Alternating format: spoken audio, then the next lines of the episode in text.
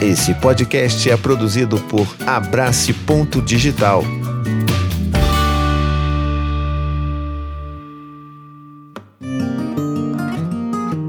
Esse podcast conta com o apoio da Avatim, uma marca super querida e parceira de longa data. A Avatim é especialista em cosméticos focados em bem-estar, com fragrâncias incríveis inspiradas na biodiversidade brasileira. São produtos como difusores, perfumes, hidratantes, entre outros itens que vão deixar sua rotina muito mais prazerosa. Todos livres de parabenos, sem testes em animais e neutros em CO2.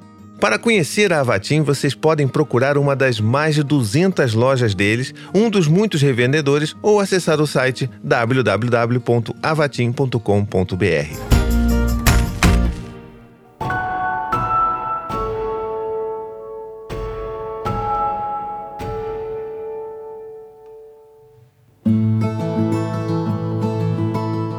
As cartas são a escrita que a alma faz, sem rodeios, para as perguntas que nos inquietam, para aquilo que nos atravessa, para a vida que tem urgência em ser dita. Em palavras faladas, as cartas são o sopro que nos conecta por um instante. Abre este envelope, ele é para você. Vai começar mais um episódio do Cartas de um Terapeuta.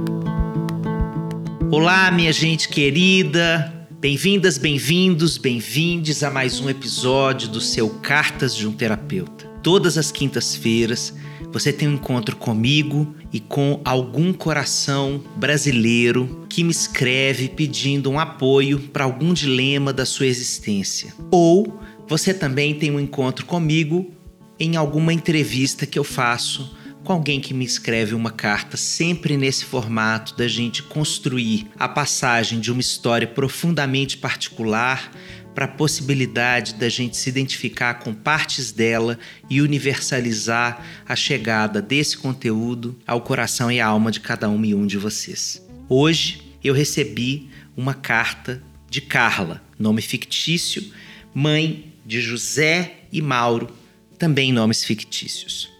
Carla me diz o seguinte: Caro Alexandre, primeiramente gostaria de agradecer todo o carinho e apoio que você consegue transmitir em suas palavras. Não me recordo como cheguei ao seu podcast, mas acredito que o universo nos direciona os caminhos que precisamos seguir e com certeza foi um grato direcionamento. Passei a acompanhá-lo toda semana. Em cada carta, um novo aprendizado. Eu me chamo Carla, resido no interior de um estado do Sudeste e sou casada há 22 anos. Tenho dois filhos, José, de 13 anos, e Mauro, de 10.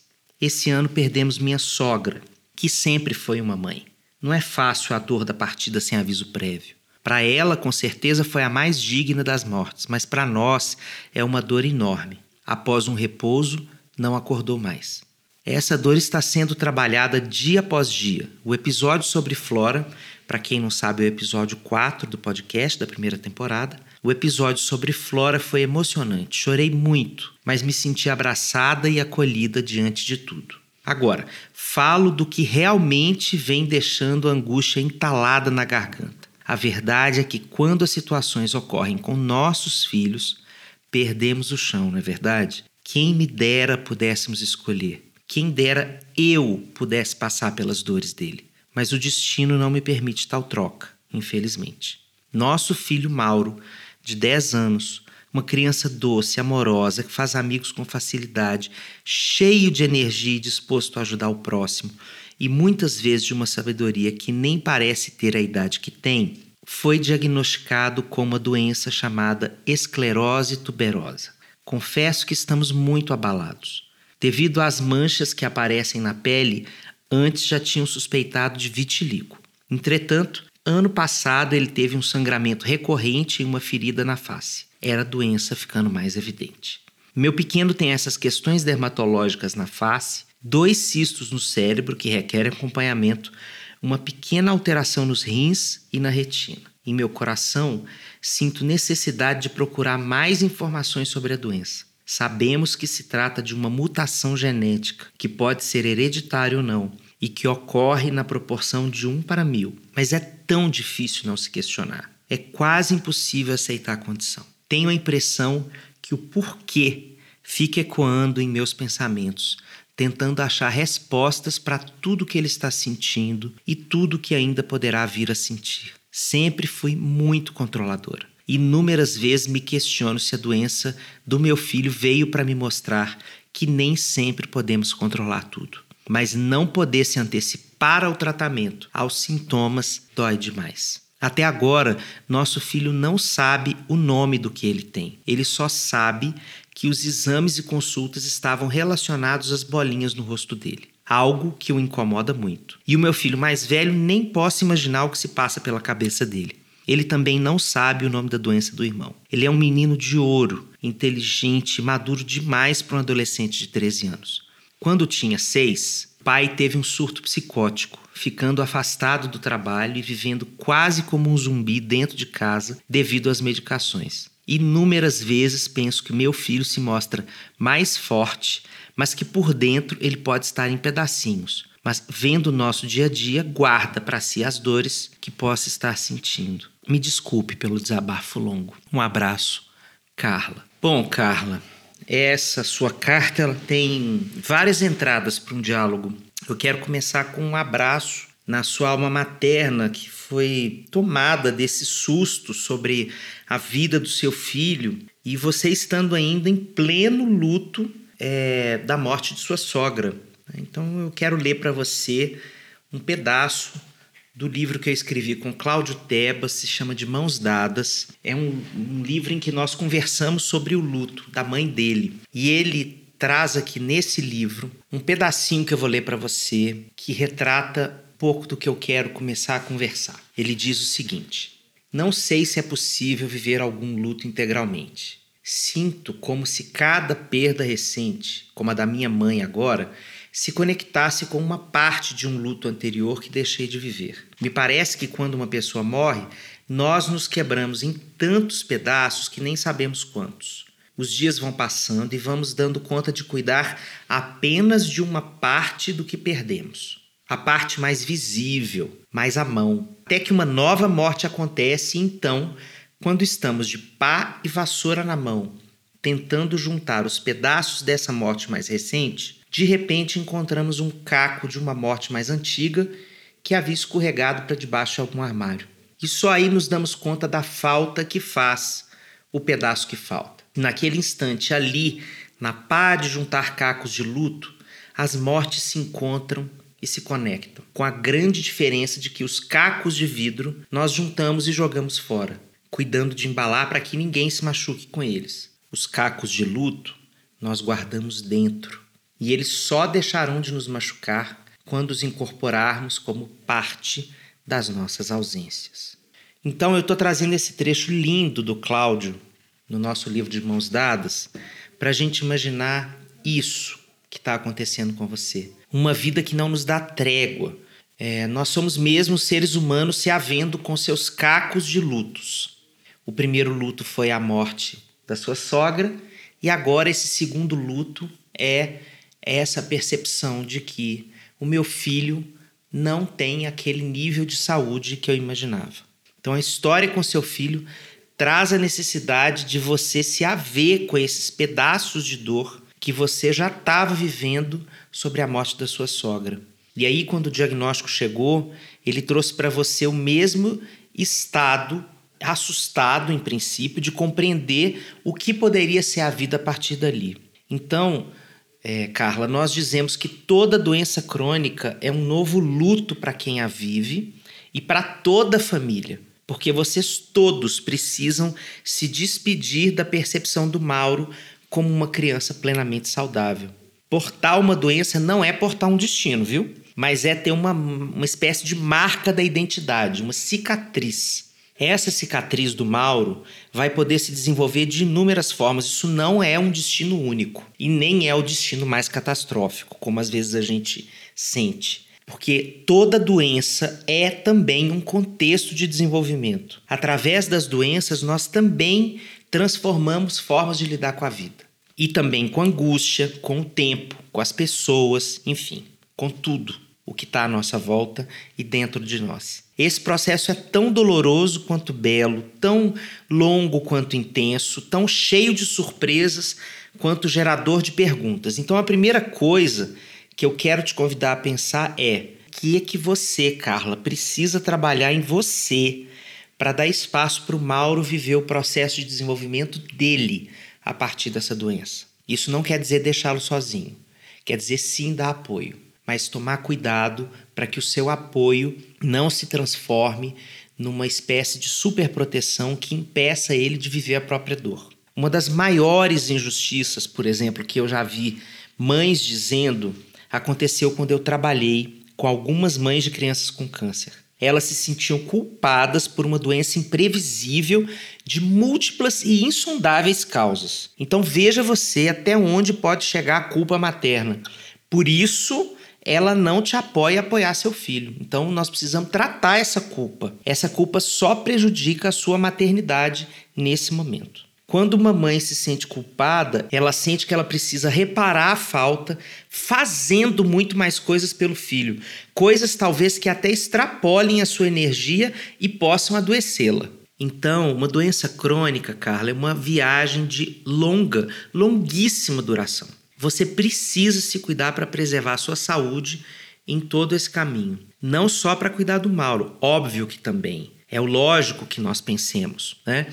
porque há uma vida sua, cheia de belezas, que inclusive tem a possibilidade de lhe entregar ar puro nos pulmões cansados de não respirar de tanta agonia. Você merece esses momentos. Você precisa deles mais do que nunca para cuidar melhor dele e também para sentir que a vida continua envolvida em toques de seda. A doença do Mauro não pode transformar a vida de vocês num espinho por dia. Ela vai doer nele, em você, no seu marido, no seu outro filho mais velho, na família, nos amigos, nos profissionais que cuidam de vocês. Cuide de reservar tempo e energia para você olhar para a janela, abrir a porta e ver que há tanta vida lá fora. Pense em tudo que te faz bem, além de cuidar dos seus filhos amados. Isso vai te dar força para continuar essa viagem. E, inclusive, você vai poder sorrir enquanto se angustia, porque a vida é isso temos belas cenas enquanto alguém sofre ao nosso lado. Nós precisamos normalizar, minha gente, a aceitação disso. E agora eu não estou falando só para Carla, eu estou falando para todas, todos e todes nós. Nós precisamos normalizar a aceitação disso, de que às vezes nós vivemos coisas tristes, trágicas e belas ao mesmo tempo. E todas elas têm o direito de coexistir no nosso coração e na nossa vida vivida. A gente não pode ter vergonha e culpa de ter belezas na vida enquanto a gente também convive com sofrimentos daqueles que a gente ama. Porque isso nos desampara e nos enfraquece. A gente vai precisar, inevitavelmente, entender a vida se deslocando ao longo da linha do tempo dessa forma, de forma complexa. Ao mesmo tempo, pode acontecer alegria e dor, tristeza e redenção, culpa e reparação. Então, leve seu filho mais velho para esse mesmo caminho de experimentar a beleza da vida junto com você, enquanto ele se preocupa com o irmão. Eu fiquei preocupado com ele, viu? Pense em maneiras dele poder se divertir, ser criança, é, adolescente, pré-adolescente, como quer que ele se nomeie, né? Brincar, se divertir, levar uma vida normal com os amigos dele, na escola, fora da escola. Permite que ele volte para casa contando piada besta, falando da vida dele de um jeito adolescente, inconsequente, irresponsável, impulsivo, né? Que ele não precise se adultecer e virar um pequeno adulto, né? Para cuidar do próprio irmão. Então, o convite mais importante que o seu filho mais velho precisa receber agora é para ele não se recolher a uma vida soturna e sombria porque o irmão está doente. Se for hora de chorarem juntos, chorem juntos. Isso é um dos direitos de toda a família quando a gente está vivendo qualquer tipo de tristeza. Ainda mais quando a gente tem uma dor, uma angústia e uma pergunta em aberto sobre como vai ser a vida de uma das pessoas que a gente mais ama que recebe um diagnóstico como esse. Então, choremos, porque é isso que a gente pode fazer agora. O choro conecta, o choro une, o choro abraça, o choro alivia. O choro não fragiliza, o choro sempre fortalece os laços. Mas o seu filho é uma pessoa que merece o cuidado de não se transformar num cuidador exclusivo da dor alheia. Então, o que eu estou dizendo é fazer um cuidado também com seu filho mais velho, de tal maneira que a doença do irmão não seja o único centro da vida dele, porque nós podemos entender que de alguma forma será, já que empaticamente todos na família vão ficar assustados, preocupados, arrasados com a coisa e vão querer fazer algo pelo Mauro para minimizar pelo menos o seu sofrimento. E isso é lindo. A solidariedade em uma família numa hora dessas apoia a todos. Mas nós estamos diante de uma doença que não é aguda, que não vai passar rápido e por isso ela não pode fazer com que a vida de todo mundo passe a ser a doença. A doença não pode ser o único interesse e o único sentido de existir das pessoas da sua família. Não é. Não pode ser. E aí eu quero falar do seu marido, do pai dos seus dois filhos. Eu fiquei muito preocupado pelo fato dele ter tido uma crise psicótica aí anos atrás. No seguinte sentido, a minha preocupação, Carla, cuidado para ele não se tornar um novo filho seu nessa hora. É muito comum que nós, homens, nos fragilizemos muito nesses momentos de crise. É, dizemos que não sabemos cuidar, que não sabemos cuidar de situações emergenciais, que não sabemos cuidar de situações graves e a gente acaba indo para outro lado da vida e deixando as mulheres sobrecarregadas com esse cuidado. Então, traga-o para o centro dessa tomada de decisão. Você conhece esse homem muito bem. Então, se você tiver sem condição de achar nele um pai ativo e potente nesse cuidado, peça ajuda. Pode ser que o seu olhar para ele esteja muito enviesado e que você esteja também muito compadecida pela dor dele. Então, pense em todas as pessoas à sua volta que conseguem ver o seu marido com alguém com potencial para cuidar e não como um coitado frágil, prestes a ter uma outra crise psicótica. Ele é pai e ele pode, inclusive, em nome do filho doente, descobrir-se mais forte do que jamais imaginou. Isso também é se desenvolver. Vou te dar um exemplo bem recente de todos nós. Ó. Quando a pandemia chegou, nenhum de nós, nem eu, nem você, nem seu marido, nem minha esposa, nem os nossos amigos, nem as pessoas que estão nos ouvindo, tínhamos em sã consciência a, a ideia de que nós conseguiríamos suportar o tempo que nós suportamos de isolamento social, de uso de máscara, de distância das nossas pessoas amadas, né, do, do trabalho remoto, da escola online. Nós nunca imaginamos que nós viveríamos tanto tempo e que suportaríamos isso. Claro que isso trouxe muitas cicatrizes, né? Mas nós estamos aqui e trazemos essas cicatrizes fortes, mas nós todos estamos maiores do que éramos em alguma dimensão. Então tome isso como um exemplo para você pensar no seu marido. Sim, ele teve uma crise psicótica, mas agora vocês estão enfrentando, aspas, uma pandemia nova, né? que é a doença do filho de vocês.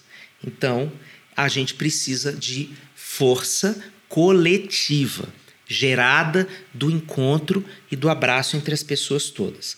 Pensado por vocês dois. Um cuidado estruturado junto com ele. E não você estruturando todo o cuidado e delegando para ele, porque isso também tem um peso e uma responsabilidade que também pode saturar, que é o que a gente chama do desgaste do cuidador. Né? Toda família que tem um paciente crônico vive esse risco de ter uma pessoa apenas que vai se colocando e é colocada por todos no lugar da única pessoa que sabe cuidar, que sabe ter a responsabilidade, que faz tudo melhor, inclusive recebe muito reconhecimento por isso. Isso também pode ser uma armadilha, né? Porque não é possível, dentro de um cuidado crônico a uma doença, a gente ter somente um cuidador familiar. Isso é é, a receita para esse cuidador terminar num burnout, que é num esgotamento absurdo, absoluto da sua possibilidade de cuidar da outra pessoa. É por isso que eu estou te dizendo isso tudo. Um cuidador no seu caso, cuidadora de um paciente crônico, precisa revezar esse cuidado com outras pessoas. Então pense que outras pessoas podem revezar ativamente o cuidado com você. E esse revezamento é ativo, ou seja, com a iniciativa de todo mundo, com ações de todo mundo prospectivas, assim, que sugerem coisas e não somente pessoas que vão obedecer às suas ordens, né? Vá construindo dentro de você a liberdade para você ir largando essa sua característica controladora, exatamente para você poder cuidar melhor do seu filho. Trate em você essa característica e vá reconhecendo a beleza de você ser apoiada pelos outros para poder apoiar o seu filho. E nisso eu acho que você tem razão na sua carta quando você fala que isso pode ter sido uma das funções dessa doença. Eu já vi muitas vezes pessoas controladoras viverem experiências muito extenuantes e a partir dessas experiências, só assim elas conseguirem dar a volta, virar a chave e conseguirem ser apoiadas, acreditar mais nas construções coletivas e não achar que isso é fraqueza, né? que isso é um demérito. Isso é a beleza de sermos humanos e estarmos vivendo juntos uma mesma dor. Quando nós vivemos juntos uma mesma dor, nós nos solidarizamos com as pessoas que estão cuidando desta dor. Né? Então eu volto a dizer sobre o seu marido: ele vai precisar também, junto com você, buscar o fortalecimento emocional para estar do seu lado nesse papel de cuidador e não ajudando você de forma pontual e não somente obedecendo a algumas é, instruções que você dê para ele, que ele pode fazer, inclusive, muito bem. Eu estou fazendo essa hipótese toda em cima do seu marido. Eu sei que você falou muito pouco dele na sua carta, mas eu coloquei o cenário, digamos, mais delicado para te ajudar a pensar caso isso possa acontecer. Se você, porventura, estivesse dizendo assim: Olha, meu marido não é essa pessoa, ele é um cara super ativo, super participativo. É, desconsidere tudo isso que eu falei. Né? Mas se ele tiver alguma característica desse tipo e que pode ter ficado, sobretudo aos seus olhos, aos olhos dos seus filhos, a imagem de uma pessoa frágil por causa daquela crise psicótica, aí você vai precisar cuidar disso também, tá? Então, é, eu quero terminar, Carla, é, esse nosso diálogo aqui com a parte da sua carta que mais me emocionou. Né?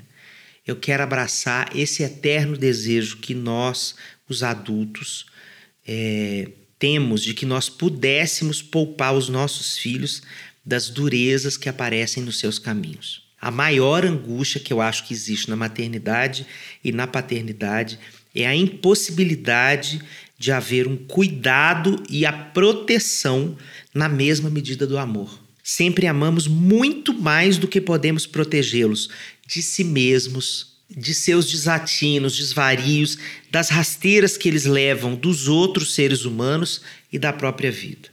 É, então, a gente ama muito mais do que a nossa real capacidade de proteger os nossos filhos dessas coisas.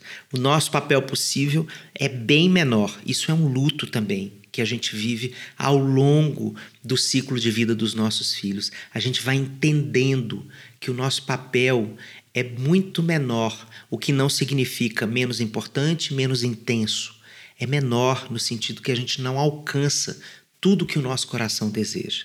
Isso da gente ter que ajustar a expectativa do nosso papel materno e paterno ao que a gente pode fazer de verdade, tem a ver com o mito do instinto materno, né? Que a Elizabeth Badanter fala no livro famoso dela, é, que esse instinto materno é essa sensação de que a mãe tem algo assim, uma percepção extrasensorial que tudo consegue ver, tudo consegue prever, tudo consegue sentir até antes das coisas acontecerem. Não, isso não acontece. Percepção de uma mãe, exatamente por causa desse intenso amor que ela sente, inclui a negação. Não quero acreditar que meu filho está com isso. Isso inclui algumas distorções. Eu posso, por exemplo, achar que a coisa é extremamente mais grave e ela não é tão grave assim, ou o contrário, né? Eu posso minimizar a gravidade com medo do que eu possa vir a sentir. Isso tudo tem a ver com esse tamanho de amor que a gente sente pelo filho. Né? É essa humanidade que nós merecemos resgatar e assumir. Nós somos feitos dessa humanidade. Né? Nenhuma mãe consegue perceber tudo, e quando ficam essas lacunas que ela não consegue perceber, assim, quando a gente se dá conta, olha, não consegui prestar atenção nisso aqui que está acontecendo com meu filho, a gente chega lá, fala, filho, olha, me desculpe, não consegui ver que você estava precisando de ajuda aqui. Estou aqui do seu lado. Vamos juntos. Você quer falar disso comigo? Vamos juntos. Do que, que você precisa agora? Então, a gente a partir das lacunas, a gente constrói uma aproximação, repara esse relacionamento e aí a gente vai virando a mãe possível, o pai possível no meio desse caminho. Então, Carla, assim são também os cacos de ação materna. Eu estou inventando aqui um nome a partir do nome que o Cláudio inventou para os cacos de luto. No luto, nós trazemos pedaços que ficaram embaixo do armário para dentro do coração e da relação com o filho. A gente pega aqueles cacos e coloca do lado de dentro do peito. Eu tenho certeza que você está repleta de tesouros dentro de você, dentro do seu coração, que eu estou chamando de cacos de ação materna. E que você agora tem, por causa dessas sensações novas que você está tendo, de tudo que você está percebendo que o seu filho vem a precisar, Agora que você tem potência para fazer o que de melhor puder para o seu filho, para a sua relação familiar, para o seu casamento. Essa sua força, esses cacos de ação materna, vão lhe dar mais é, capacidade de sobrevivência a esse trauma, de resposta a essa dor, inclusive de organização da sua vida depois desse diagnóstico. Esse episódio, Carla, foi pensado também para te apoiar na limitação de ação que te humaniza, viu? Que te dá direito a pedir apoio sempre, de construir rede de apoio e de, e de responsabilizar o seu companheiro para fazer acontecer o melhor cuidado possível para ele. E que ele nunca é, se sinta che tendo chegado no nível máximo de excelência desse cuidado, porque para uma doença crônica, nós nunca sabemos como cuidar o tempo todo que ela tem várias fases e a gente também aprende a lidar com cada uma delas, assim como as fases da vida. Então, Carlos, um beijo enorme, cuide-se muito e que eu desejo de coração para você que a esclerose tuberosa nunca seja o principal no Mauro ou na sua vida. Há tanta vida lá fora desse diagnóstico. Abra a janela e deixa o sol entrar. Um beijo enorme para você. Um abraço, um beijo para todo mundo que está nos escutando, para quem está aqui todas as semanas, seguindo, curtindo, comentando, compartilhando. Faça a mensagem do Cartas de um Terapeuta chegar às pessoas que você acha que possam se beneficiar por esse episódio, por esse tema. Então divulgue nas suas redes de WhatsApp, no Instagram. Se você quiser mandar a sua história, me mande um e-mail para alexandrecoimbramaral@gmail.com. Quinta que vem a gente está aqui com mais um episódio inédito do Cartas de um Terapeuta. Um beijo e até lá!